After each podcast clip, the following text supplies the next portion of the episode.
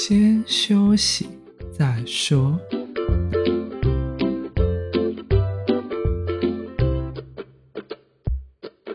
大家好，我们是先修身，我是聪聪，他是铁总。今天是九月二十四，星期五。今天要讲的是第十三集。我们从社群热门网站中发现的几大疑问，关于研究生之后的事情。耶！好，那我们开始吧。你要记得炒气氛啊！什么东西？你要记得炒气氛。没有办法，我那种没办法散发出来。好，我尽量，我尽量，我尽量嗨一点，好吗？没有，你前面都很不嗨耶，我都不知道。好啦，我最近就太低沉了，没有办法。没有，我觉得不是，我觉得是你每次都是在那种很睡觉刚起来的时候要陪我们录这个，然后就，唉，然后我就。因为我们今天有换时间录啊。可是我们平常录的时间也都很正常啊，也没有那种很早和很晚。可是我都听到你说，啊，干嘛是学生生活、研究生生活让你觉得疲乏，是不是？我最近都很疲乏啊，我会努力的。这是什么精神振奋的话？你不会觉得很怕跑吗？最近要开始了，想要努力，不要动摇我了。总之，最近要开学了嘛，大家一定心里就会有一些疑问。然后我们最近就真的觉得，我们自己也要开学了，所以我们想说，哎，大家会不会有同样的问题？我们就去爬了各大版，然后就发现有几大问题是在研究生之后会发生的。然后我们有一一把它列出来，然后我们今天来探讨这些问题，就是以我们的经验或角度分享一下。我们对这些问题的看法啊，解答或看法，或许啊，我们店可能根本不重要，因为你自己有内心的想法了。但是我们就跳出这些问题，是我们觉得，哎。怎么大家都有这些问题？没有，我刚才有骂人，想说这是什么奇怪的问题？然后不要这样好了。好啦，那我们现在先分成几大部分，就是我们这一集会先讲研究生之后，然后我们之后会讲一个推甄生跟考试生的研究生问题。那首先呢，我们先 follow 到第一个问题，就是有人觉得硕龄，有人觉得好像太慢了，就是不知道到底要干嘛。硕龄的意思其实就是提前入学。有人觉得说，哎，那我现在到底要干嘛啊？我也不知道提早入学是不是好的事情啊，或者是我这样可不可以准时毕业？然后有些人根本不知道在硕龄这段时间到底可以做什么事情。那我们来分享一下这个好了，我们自己硕龄的时候到底在干嘛？你硕龄的时候在干嘛？我硕龄在干嘛？我硕龄就就直接开始了。硕龄主要就是做看文献啊，然后找方向。可是我本来就有方向，我的找方向是更细的方向，这样就主要还是看文献、看文献、看文献这样。修课嘞？修课我觉得蛮正常的。蛮正常是什么意思？不知道有什么好讲的？修课？难道有人不正常？一般一样。那硕零跟硕一的修课方面会一样吗？对啊，就一样啊，就完全就是一般硕士生这样。那必修会先修吗？你们的可以啊，可是有一种情况就是，除非他那种必修是有分上下，你必须先修上，你才可以修下的，那你就可能会有影响。如果是没有影响，那你就可以直接去修啊，那就没有差别。硕林的生活你觉得会很悠闲吗？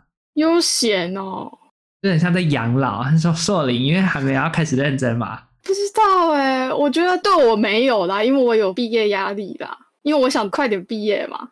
那我自己的硕龄身份呢，我就过得很悠闲，因为还没进实验室，有时候去嘎几看那个学长姐他们的 meeting 会议，然后就看一下他们在干嘛。老师那时候就跟我们讲说，你们就先进来熟悉一下研究室 meeting 的频率啊，以及研究室 meeting 的主题，然后以后可能我们 meeting 的时候可以参照这些方式。所以我就过得很悠闲，就是有时候参加，有时候不参加，有时候参加，有时候不参加。啊，真的啊，你也太 太悠闲了吧。我就是当正常这样挂个头衔，就是硕林这样，要不然其实好像一般硕士生这样。我想赶快先把课修完，然后好好做论文研究。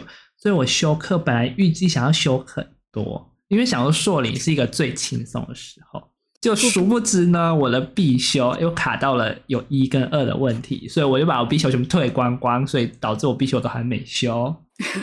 所以我现在只有修了几个一般的就是选修科目，所以我就觉得我硕林真的是一个礼拜只有三堂课，真是非常的悠闲。你很多了好不好？都是硕士生。可是因为我没有必修，oh. 所以我一个礼拜大概只有三天要上课，然后三天就分散在一三四，然后就每一天都有休息的时间，就是感觉有点要自己去找事情做啊。例如说有时候会看一些呃。就是我不确定大家会不会有这样的想法，就是会去找一些新的技巧啊、新的技术，或者是一个新的阅览。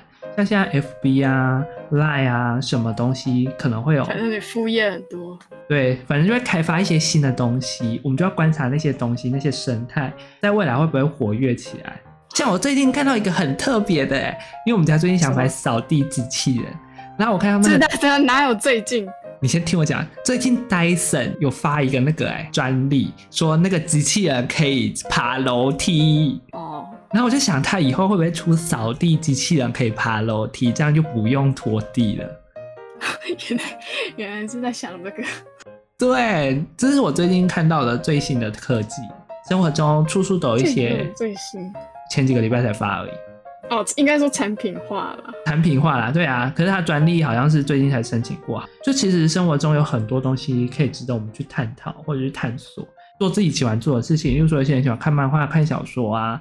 或者是看剧啊，这都是一个好的行为。不要单纯觉得说这些娱乐好像不好。像我昨天跟朋友讨论一个话题，就是他想做自己的事情，因为他本身对游戏有兴趣，他想做游戏实况主。可是呢，他的目标是想要把游戏污名化这个东西去除，因为家长会觉得说打游戏是一个不好的行为。所以说，他其实有在这方面下了一些苦功。不要觉得说你硕林好像有闲闲闲没事做，你做任何事情有可能是为了放松，可是你去思考说，你放松的理由不单纯是为了自己心情愉悦，有可能是为了说，因为我就是真的太无聊了，所以一定要找事做。而且放松也是一个很好的理由啊。像我硕理的时候，很长时间都在睡觉，可是你会觉得说，你的体力好像就变好了。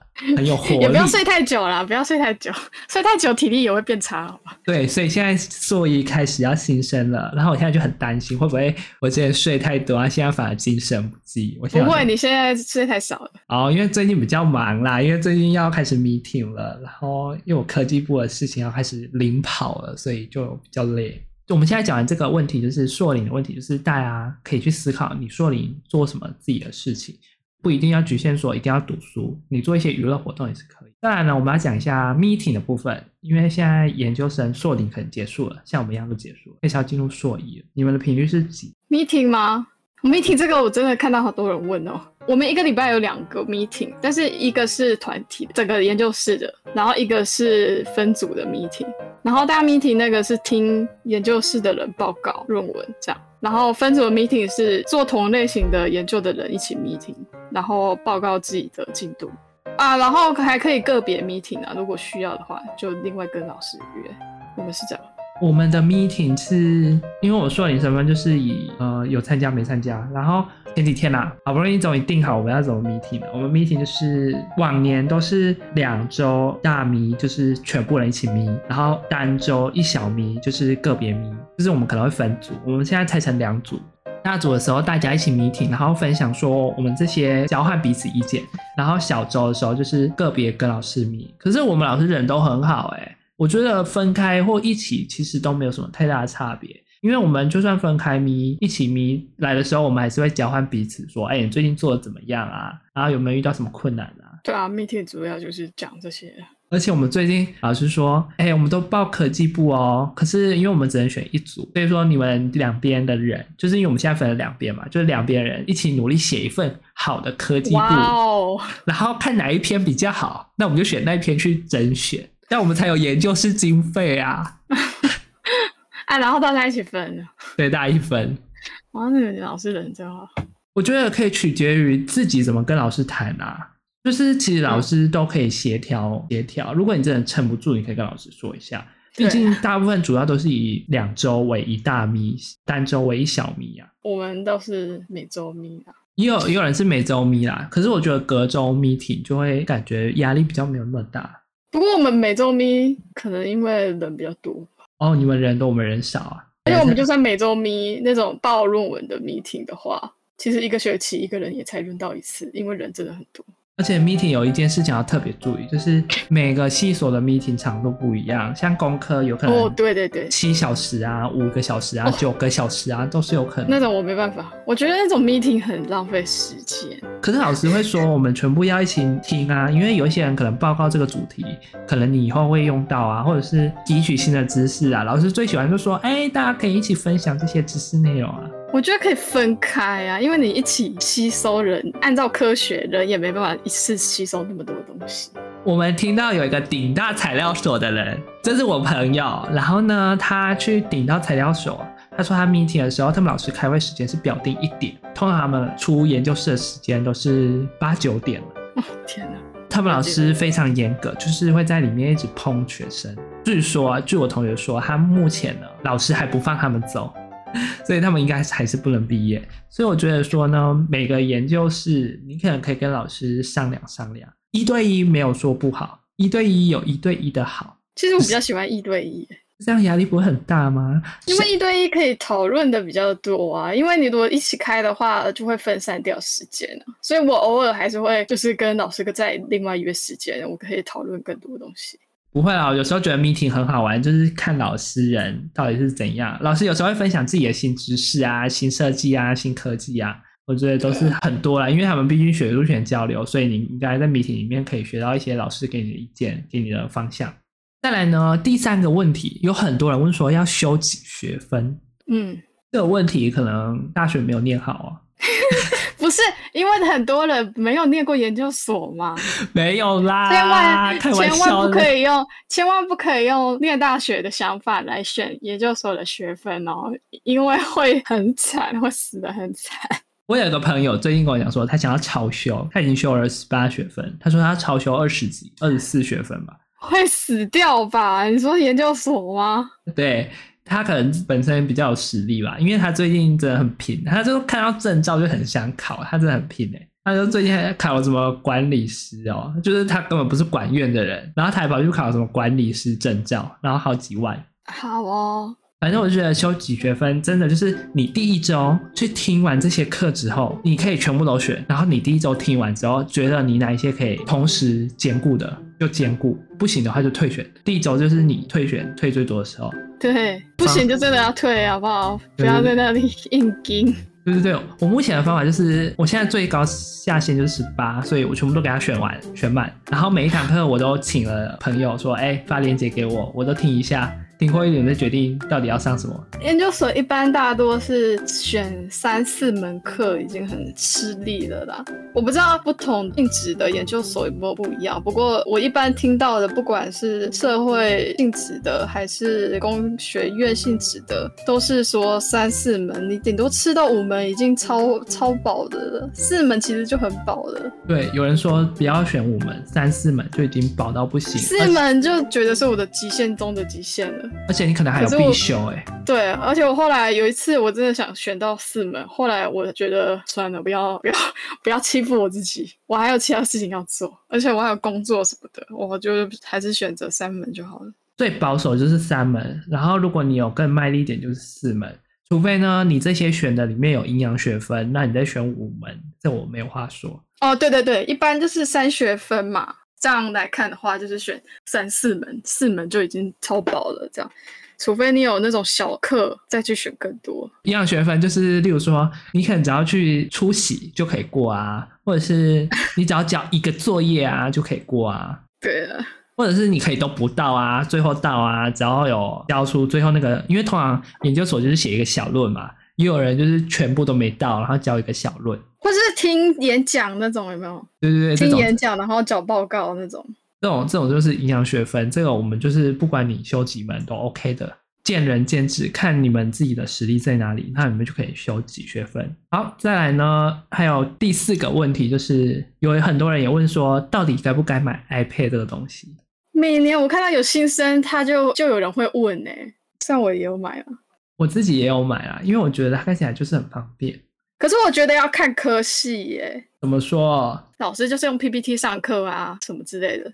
那就更需要 iPad 啦。对啊，所以你就很方便有一台 iPad，而且很多老师都是课前他才发 PPT 嘛，你就可以马上就下载啊，然后就在上面做笔记啊，你也不用去印东西来写，这样也又环保，你知道吗？我就觉得这个这一点来说很方便。啊，还有一点就是，你如果是那种什么医学系啊，那种要画很多图的，我也觉得 iPad 很方便。就是你要画很多注记啊那种图的，反正这种的 iPad 都很方便啊。可是万一你是那种要写很多很多文字的，除非呃你可以练 iPad 练得又快又好看，要不然我就不建议写 iPad 了。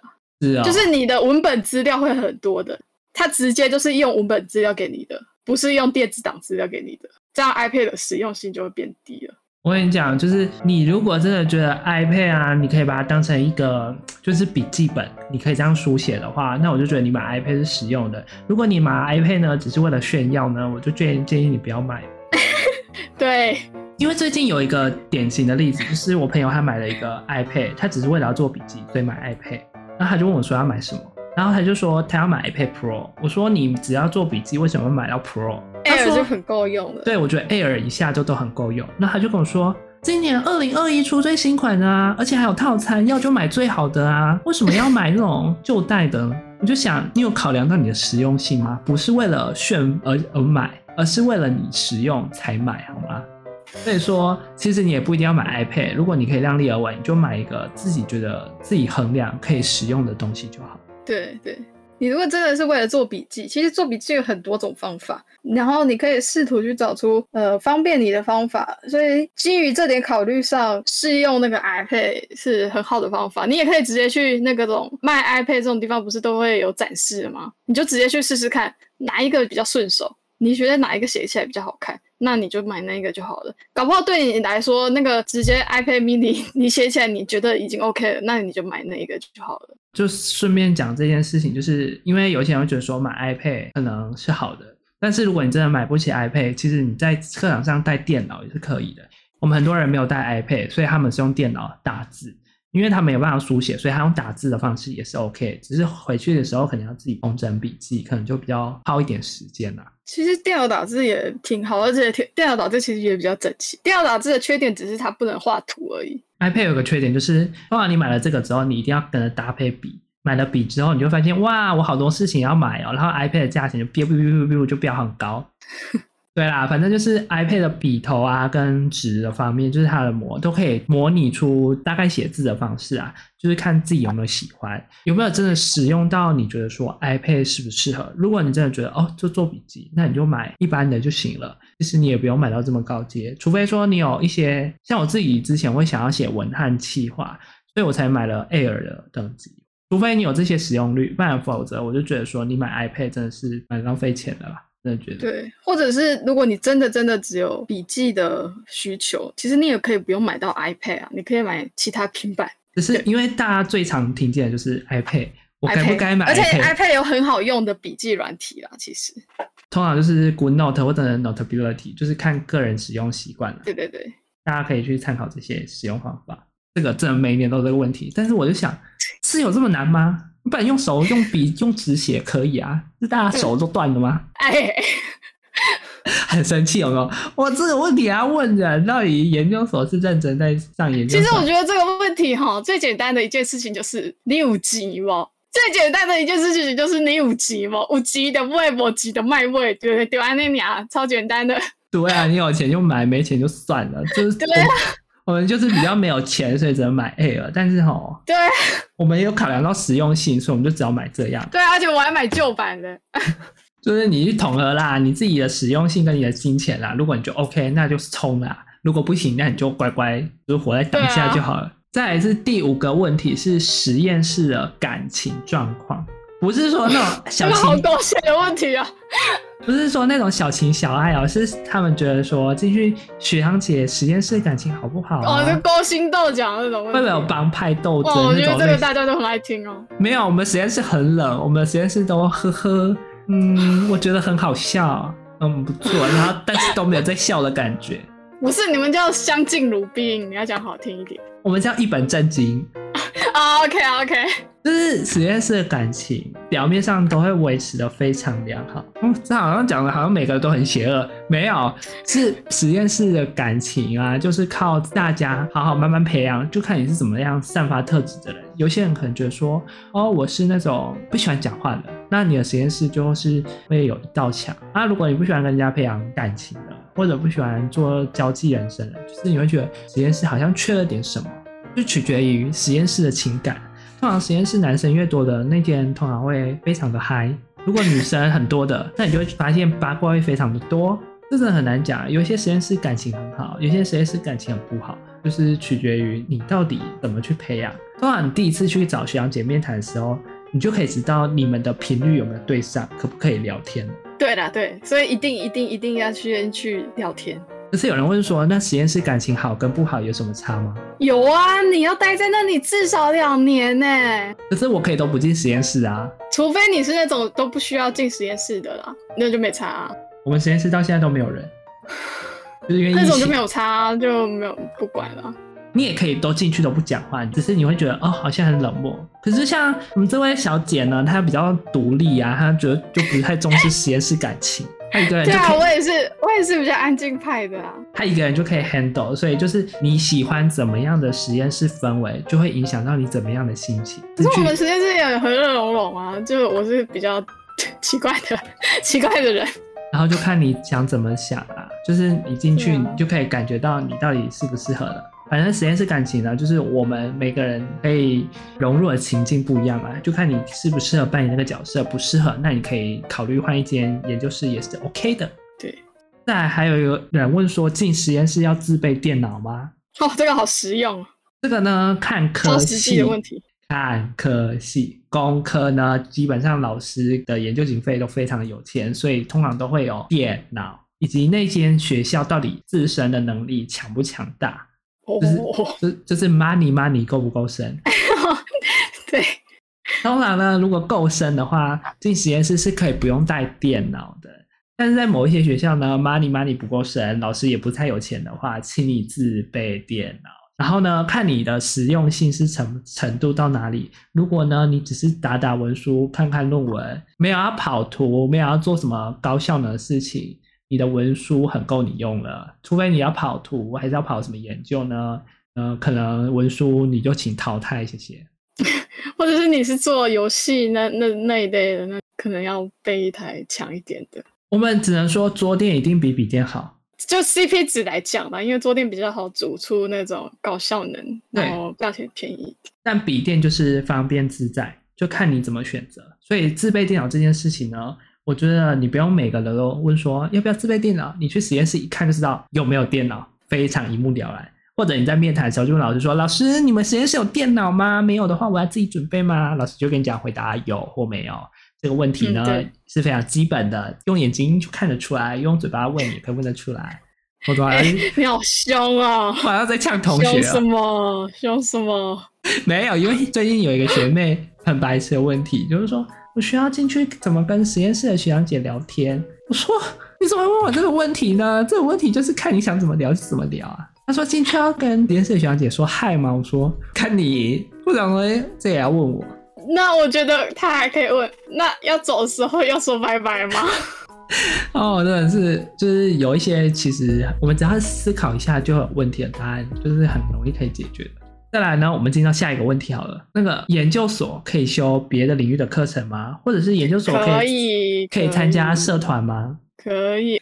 哎、欸，可是可是那个要注意一下，你的外系选修采用的毕业学分有几学分？很少哦，通常研究所很少，除非你完全不 care 这个，那你就要修多少就修多少，随便你。你想要修什么课，想要参加什么社团都可以，你可不可以 handle 得住？像我们一般外系，就是我们系是只能修两门，啊、然后其他系可能不一定。可是就是在这一部分呢，你只要可以把握住，可以掌握好自己的能力，你想做什么，对，或者是你要去旁听就好，也可以啊。你只要跟老师说好就好啊。但是只有一件事是不行的，就是如果你要修大学部的课程，请你找你的指导教授同意才能下修。哦、对，就除非你就只是要听。对，那你你就去旁听就好了。或者是你是那种就是外系转进去的，然后你是要补修的，通常这种才是合理的。你去修大学的课，对，不然剩下你都旁听就好了。我们这些课程啊，跟这些活动啊，没有说可不可以修，可不可以参加社团，只有你能不能坚持下去。所有都是取决于你自己的意愿，还有你的能力。那、啊、如果你真的不行哈，请不要自己自作聪明，就说我可以，结果后面自己不行，在那边啊，我好累哦，自怨自艾，然后他的一塌糊涂，中途放弃就算了，你不要那种就是已经分组了，然后你放弃，然后摆烂摊子那种。其中要退选的时候，拜托给组员打个预防针好吗？不要擅自消失，不然我们都不知道你到底在不在。非常生气，因为有组员就是这样消失。再来，我们下一个问题是，loading 会不会比大学还要重？会，就只有一个字啊，要不然两个字，超重。有些人可能不知道什么是 loading，哎，你要不要解释一下？我修一个学期的课，感觉比我大学四年都还要来得累啊。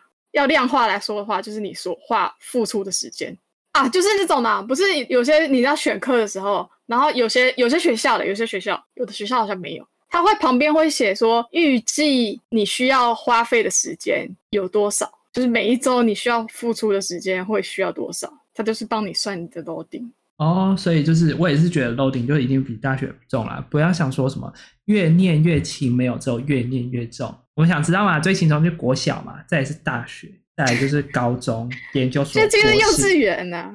啊，没有，其实我觉得幼稚园不轻。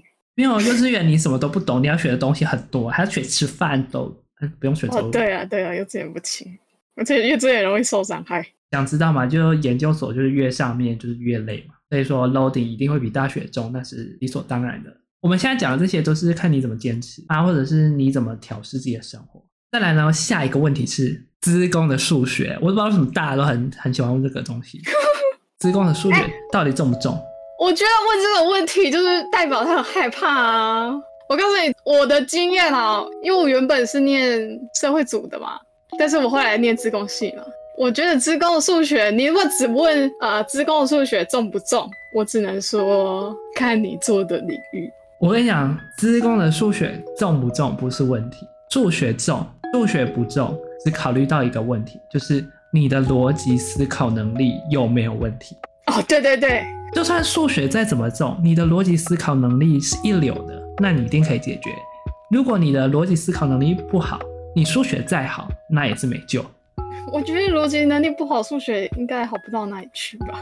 哎、欸，没有啊，我那时候看人工智慧，我一直觉得我的数学非常好，但是我觉得我逻辑思考不好。你发生了什么事？没有，就是人工智慧我就看不懂啊，好，可能影响到中文吧，因为我本身国文不好。哦，那你就是你就是 OK 啊，我知道了。就是我的国文造诣不是很好，可是呢，我数学很好，没有用，因为就是有时候他会跟你讲说，哎、欸，这个地方演化成这样啊，对啊，大家知道了吗？所以国文要学好，对，国文要学好。其实很多时候呢，我们不会说自工数学很重，其实我们只是考量到的点就是你的逻辑思考有没有好。对了，所以说如果你的逻辑思考不好，那你可以选你自己擅长的领域，或者你觉得呃你可能有办法坚持下去的领域。我不会觉得我们这样回答是在讲废话。没有啊，有些人会觉得数学好，那你读资工就一定好。没有，数学好不一定读资工是好。你逻辑思考好，我觉得读资工才是好的。所以说，不要再问说资工的数学重不重，你应该考量到的问题是你在资工里面的逻辑能力到底好不好，懂啊？就是那个地层上去，Okay. 就是在城市跑板里面，他可以明白说为什么这个逻辑是可以合理化的。最简单就是我们最常见的情况就是，例如说你可能要算一个，哎，长方形好了，长方形的边界，就是你可能觉得说，哎，我的长不可以大于多少，宽不可以大于多少，那你在设定条件的时候，你就要想说，哦，所以我条件是要设在哪里的区间吗？或者是在哪里的判断方式吗？这就是数学，你好像觉得好像用到，但是没有，实际上你用到的是我要怎么去测量这部分的范围。嗯，这就是我们自工学的东西。因为很多人都觉得数学跟逻辑思考能力有一定的关系，这是一定的啦。遇到一些问题的时候，你就会发现哦，数学好，但是逻辑就不一定好啦。很常这样的，因为数学是可以用扛的扛出来的。可是你可以去训练你的逻辑啊，就是两个都是可以训练的啦。我觉得不一定吧，都可以啦，逻辑可以训练的，只是有天分的存在。哦，对啊，天分跟没有天分真的就是差很多。像现在神人这么多，就是为什么他会成功，我没有办法成功的原因了吧？没有了。可是哎、欸，我们虽然这样讲，但是如果你有兴趣，还是可以去去做，好不好？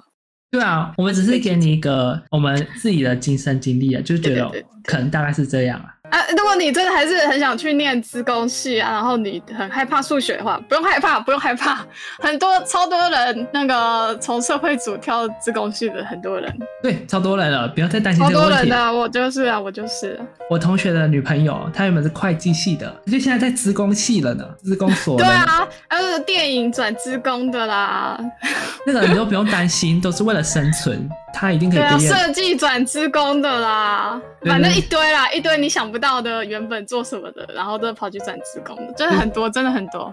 就是你不要担心这些问题，但是你你在这边想的问题之后，就会伴随下一个别人问的问题。有没有情况会很严重吗？这个这个大家都在问啊，而且我这个觉得这个问题是念研究所之前就会有人问，念研究所之后，每个研究生每一天都在问，我到底会不会延毕？延毕这个问题呢，第一考量他老师想不想放你走。不对，我们要心态要摆正，好不好？第一个要考量到自己的情况有没有努力。啊、好好，我们把顺序换一下，我们把这些顺序换一下。第一个是 自己的心态有没有办法让自己对，对让自己准时毕业？我们要心态有没有摆正？不要不要自己有拖延的情况，那你一定可以准时毕业。对，第二个其次的就是，就算你已经做好了，那教授到底要不要放你走？对，就看你遇到什么教授了。我最近有一个朋友有一个情况，他论文提报完了，但是现在要口试。可是呢，他的组员呢还没弄好，所以老师说，请你等那个组员已经都弄好了，你们两个在一起参加口试。然后我、那个、为什么他要组员？他们是做计划，那在那个计划有分 A 部分跟 B 部分哦，不同部分，所以他们有不同组员。老师又说，请你等 B 同学的计划那部分已经弄完之后，你们两个在一起提报口试。可是我那个同学他现在很很闲了，你知道吗？因为他已经做完他的部分，他论文都全部定好了，只差口试而已。哈。那他不可以先提报吗？就口试完，然后就等毕业这样啊？他已经提报完了，他们都提报完了，但是还不能口试。他们老师就说叫他等 B 同学，叫他们一起口试，在一起毕业。好无奈啊！那个我们是其次的情况，所以我们就说第二个真的是考量到教授会不会放你走。有一些教授真的表面上说的很好听哦，就说嗯，我们都是看学生的资质可不可以啊，还是怎样？没有，那教授有时候就是很扯，你想要做的东西没有达到我的预期。我自己认为已经达到预期了，可是教授没有达到预期，那不好意思，谢谢，请你再延毕吧。延毕的情况会严重吗？根据每个科系系所不一样。如果你觉得你会延毕，那你的心态就不太对，你应该觉得说我一定不会延毕。你从进去一开始就是我一定要准时毕业，我一定要准时毕业，然后保持一个积极的态度，我一定要准时毕业。有一个方法可以不延毕，那你就是跟着老师的计划走，但是计划就是有时间压力，你就会变得很累。对，但是我觉得本来就是要给自己保持一定的压力，但是不要超过，不要太超过。但是呢，如果你真的觉得哇，计划很累，那你就跟着自己的论文走。但是这种通常的老师就会一直帮你修正方向，所以延毕的情况就会比较严重。跟着计划走，毕业自然有。我的天哪，你真的是选举党部人员是不是啦？哎，被发现了哦，很厉害哦。最后一个，延毕的情况很严重吗？又会伴随到下一个问题，就有人问说啊，我研究室气氛不好，我可能没办法毕业，我对这个兴趣没有，那我是不是该换研究室吗？这个问题我们在前面也有讲过，我们在前面也有讲过，想换那就换吧。你只要有觉得你有待不下去的念头，你不想努力了，你每天去就好累啊。如果你是短暂时间的，我就觉得那不是，那就是 complain 纯抱怨而已。人到一个新环境，一定都会有适应期。当你适应期过的时候，你觉得你在这个地方啊，我好像没办法毕业，我好像迷惘，我干嘛做这些？我做这个好像没有兴趣，哇，我人生无望了。这个时候，请你考虑该换研究室了。那个环境或许已经不适合你了。嗯。所以说呢，研究室每个人都会一定会提说，哎，我自己哪里有问题？上网问说，我这样要换吗？其实我跟你讲，这个时候大家的内心其实都已经有答案了，只是需要有一个人来附和而已。甚至你可能已经找好下一家了。我跟你讲，其实大家都只是需要你帮忙推一把。通常你会问这个问题的时候，你的内心已经有动摇了。所以我真的觉得，你就坚持跟着自己的心吧，那你就去做吧。我们自己自身的经历可以帮到你，然后你可以自己做出自己最适合自己的决定。好，嗯，就是同整我们这些研究生之后的问题，然后我们今天大概就讲到这边。或许还有很多人有很多很多的问题，只是因为我们没有一一列出来，是因为呢，有些问题呢，我觉得浅而易显，我们就可以只要问题的解答。就是有一些人可能 没办法领会，所以我们就觉得说那些问题应该是他自身之后就会慢慢知道了。那这些问题是我们觉得说很多人很长时间发现了，所以我们拿出来跟大家一起探讨。不是很长时间发现，就很长都一直一直也有人在提问。所以说呢，那我们大概今天就讲到这边。如果以上呢，大家还有各种相关想要问的问题啊，是你有任何问题都可以私讯我们，我们就是会慢慢想说，哎，如果我们再发现哪些问题，我们就之后会再慢慢讲解。之后呢，我们会再发表一篇就是关于推甄跟考试生的问题。所以说呢，如果还有想继续听的，就不妨就可以追踪我们，期待我们下一集，或者是追踪我们的 IG，你就可以发现到我们还会做很多很多相关主题。就这样啦，我们下次见啦，拜拜，拜。